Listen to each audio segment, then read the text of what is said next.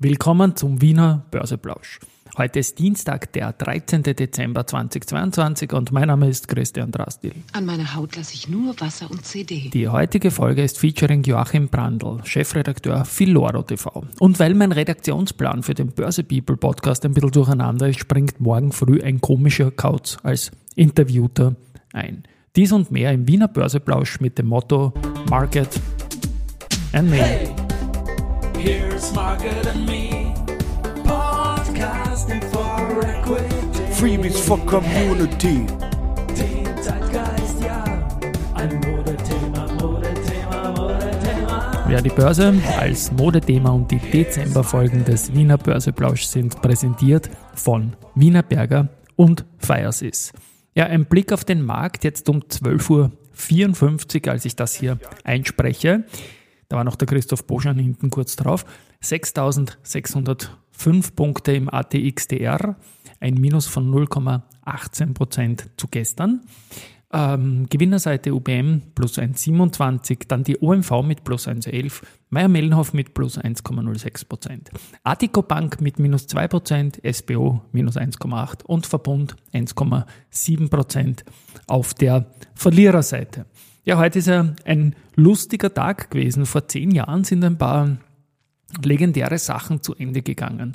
Und zwar ist am 13.12.2012 die POR äh, mit zwei Rekorden da. Der Negativrekord war das 1787 Handelstage unter dem Moving Average 200. Einfach ganz gewaltig. Das habe ich gleich husten müssen. Diese Serie ist natürlich Wahnsinn. 1787 Tage, also fünf Jahre und so weiter unter dem MA 200. Aber in dem Schlusssprint, wie man dann über den MA 200 gekommen ist wieder, war zugleich die schnellste Kursverdoppelung in der Börsegeschichte der POR.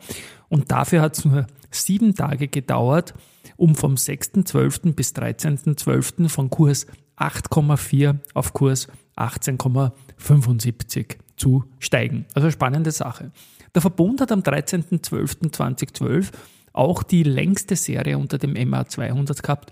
503 Tage hat das gedauert. Und der Verbund ist auch der Rekordhalter für einen Wanderpokal für die längste Serie über dem MA 200 und das ist, glaube ich, 1260 Tage.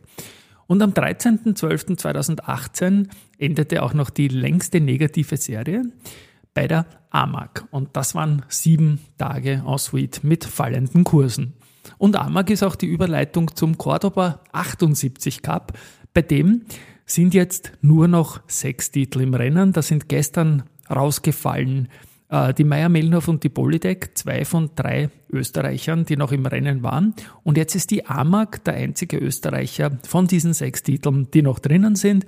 BASF, E.ON, Henkel, Mercedes, MTU sind die fünf Kontrahenten aus dem DAX gegen die AMAG, wie gesagt, aus dem ATX Prime.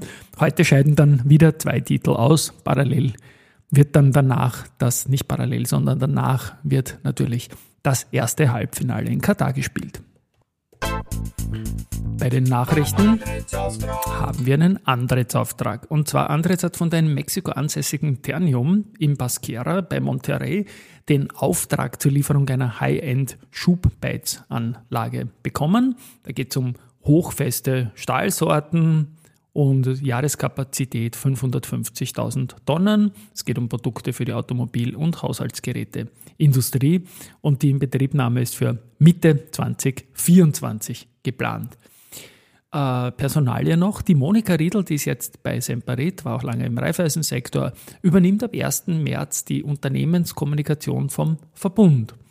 Und bei der Wiener Städtischen, also der VIG-Tochter Österreich, ähm, gibt es den Thomas Kuchelbacher ab 1. Jänner. Der wird neuer Gruppenleiter Krankenversicherung und der Wilhelm Kliman übernimmt als Gruppenleiter die Sparte Unfallversicherung.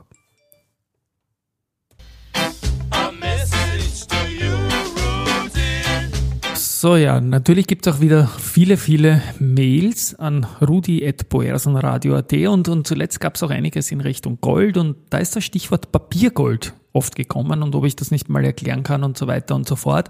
Und ich konnte mich da erinnern, dass ich da ein Video gesehen habe auf YouTube von Filoro und Filoro ist sowieso mein Partner in dem Bereich.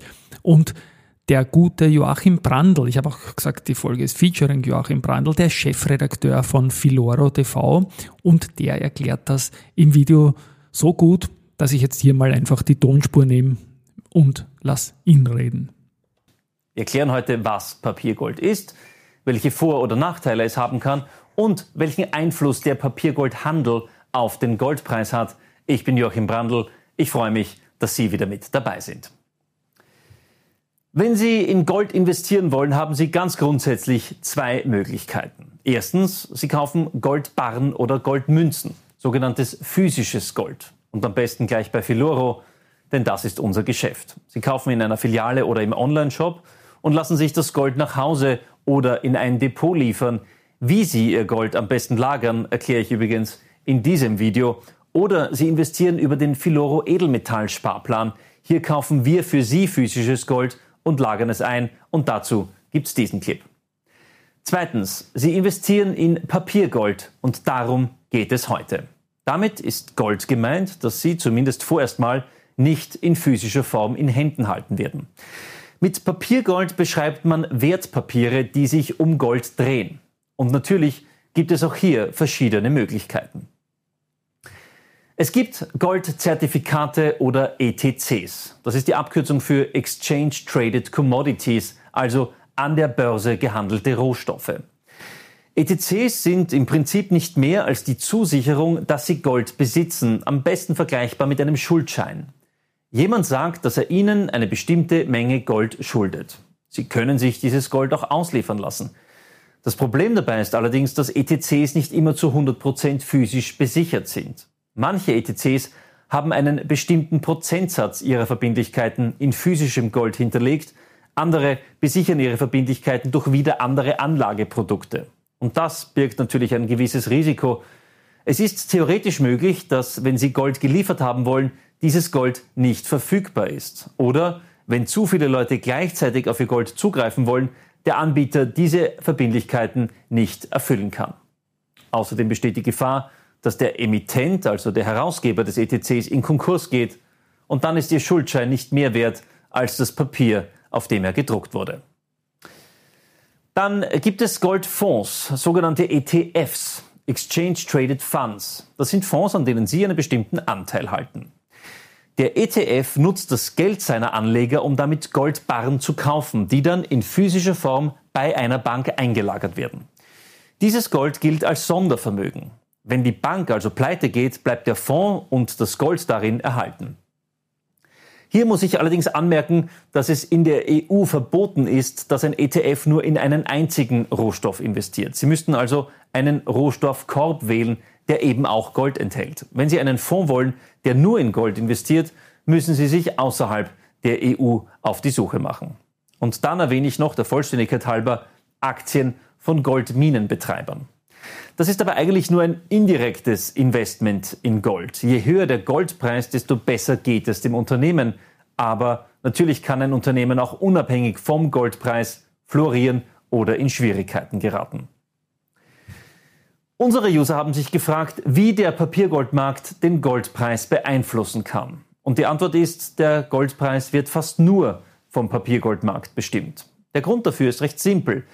Der Papiergoldmarkt ist um ein Vielfaches größer als der Markt für physisches Gold.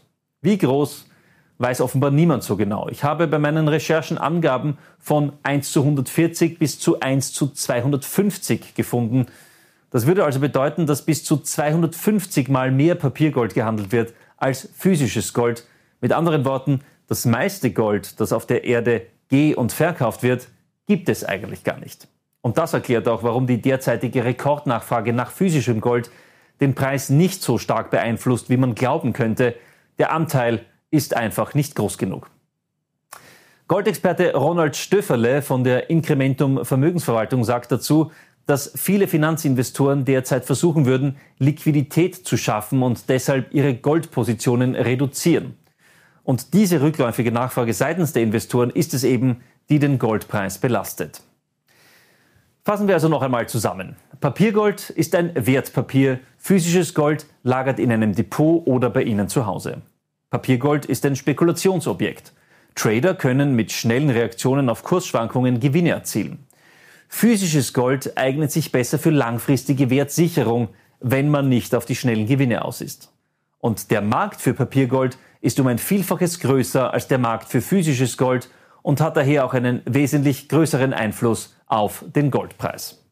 Ja, das war der Joachim Brandl von Filoro. Ich habe auch nicht alles gewusst, glaube ich, ein spannender Input und insgesamt wird das jetzt dann sogar eine 50-50-Folge von der, von der Zeit. Aber ich habe ihn lange laufen lassen, weil viel dabei ist. Mein Redaktionsplan für den Börse People Podcast ist ein bisschen durcheinander gekommen, weil momentan ja zwei Drittel der Gäste, Gästinnen krank werden momentan. Und deswegen springt morgen in der Früh ein komischer Kauz ein. Das wird man dann morgen ab 5.45 Uhr hören. Und abschließend noch Research. Keith Projekt und Woods, die reduzieren die Empfehlung für die erste Group von Marktperform auf Underperform. Das Kursziel geht von 32,9 auf 32,1 Euro nach unten. Wir hören uns morgen wieder im Wiener Börseplausch mit dem Motto Market and Me, gesund bleiben und sowieso und überhaupt.